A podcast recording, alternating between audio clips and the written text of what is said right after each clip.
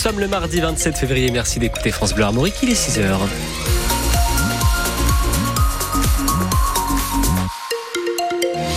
Un accident à vous signaler sur la 84. Vous venez de Fougères, vous allez vers Rennes. Vous venez de passer l'Ifray. Il y a un véhicule qui est accidenté. Pas beaucoup plus d'informations pour l'instant, mais soyez vigilants puisqu'il est tôt, donc il n'y a pas de bouchon. Donc vous pouvez un peu tomber dessus sans vous en apercevoir. Donc juste après l'Ifray, avant d'arriver à Rennes, un accident sur la 84 du côté du ciel. Une accalmie aujourd'hui. On va avoir du soleil. Youpi. On en profite. On sort. On pose une journée de congé s'il faut. On fait un point complet juste après le journal. Justine, des coups de feu ont été tirés dimanche après-midi à Rennes. Et ça s'est passé tout près du parc des Gailleuls. Un homme pris à partie par un groupe a tiré en prenant la fuite, Éric Bouvet. On est en début d'après-midi, euh, dimanche donc, vers 14h, dans le secteur de la rue Alexandre Lefa, une rue qui mène au parc des Gailleuls.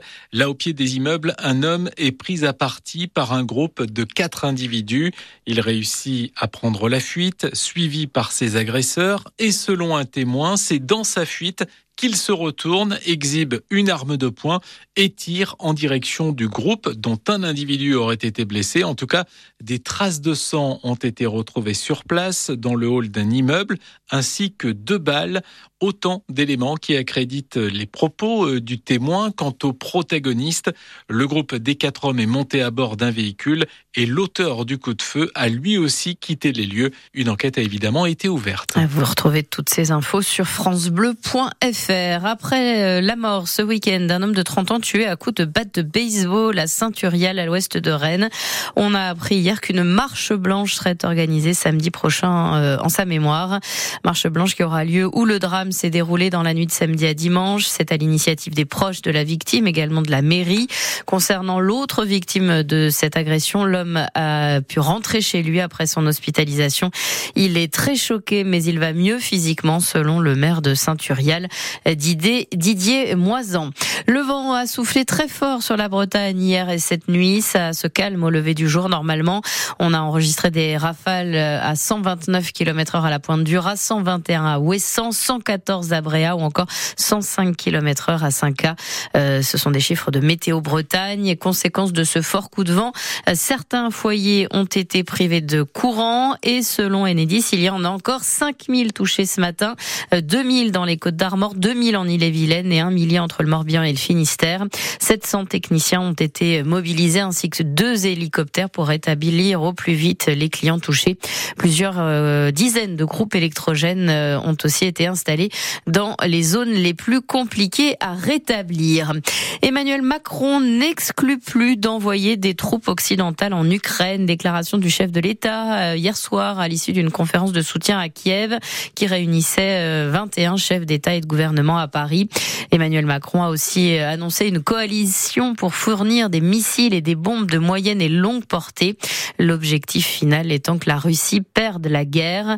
Euh, dès hier soir, Jean-Luc Mélenchon a vivement réagi à ces propos, jugeant que la guerre contre la Russie serait une folie. Plus que quelques heures en mer pour Charles Caudrelier qui devrait, sauf énorme surprise, remporter ce matin la première édition de l'Arkea Ultimate Challenge. Le skipper breton est presque arrivé à Brest. On l'attend normalement vers 8h30 tout à l'heure et on va suivre évidemment ce matin son approche jusqu'à la Bretagne sur son maxi Edmond Rothschild. Il aura mis un peu moins de 51 jours pour boucler son tour du monde, une course qu'il a menée euh, d'ailleurs depuis le 17 janvier dernier. Euh, cette victoire ajoutera donc une ligne au palmarès déjà impressionnant de Charles Caudrelier, Nicolas Blanza. Quand je vois mon palmarès, j'ai du mal à me dire que c'est moi, j'ai l'impression d'être un imposteur. Ce sont les mots de Charles Caudrelier il y a un an et demi avant le départ d'une route du Rhum qui l'écrasera avec un temps record de 6 jours et moins de 20 heures. Le fouet nantais est un humble parmi les humbles, un discret dans un milieu où la communication prend souvent le pas sur le sportif. À la fois perfectionniste et accessible, la modestie chevillée au corps plutôt que l'attrait des projecteurs et l'exubérance pour s'affirmer. Pourtant, les lignes à son palmarès s'accumulent. Deux Volvo Ocean Race, dont fortune comme skipper principal, trois transats Jacques Vabre, désormais l'Arkea Ultimate Challenge alors qu'il boucle là son premier tour du monde en solitaire, oublié du vent des globes qu'aucun partenaire n'a sollicité il y a quelques années pour mener un IMOCA. Qu'importe, Charles Caudrelier s'offre un CV XXL en multicoque qu'il tentera encore d'étoffer à la fin de l'année avec la seule ligne qui lui manque chez les géants des mers, le trophée Jules Verne, le record du Tour du Monde en équipage.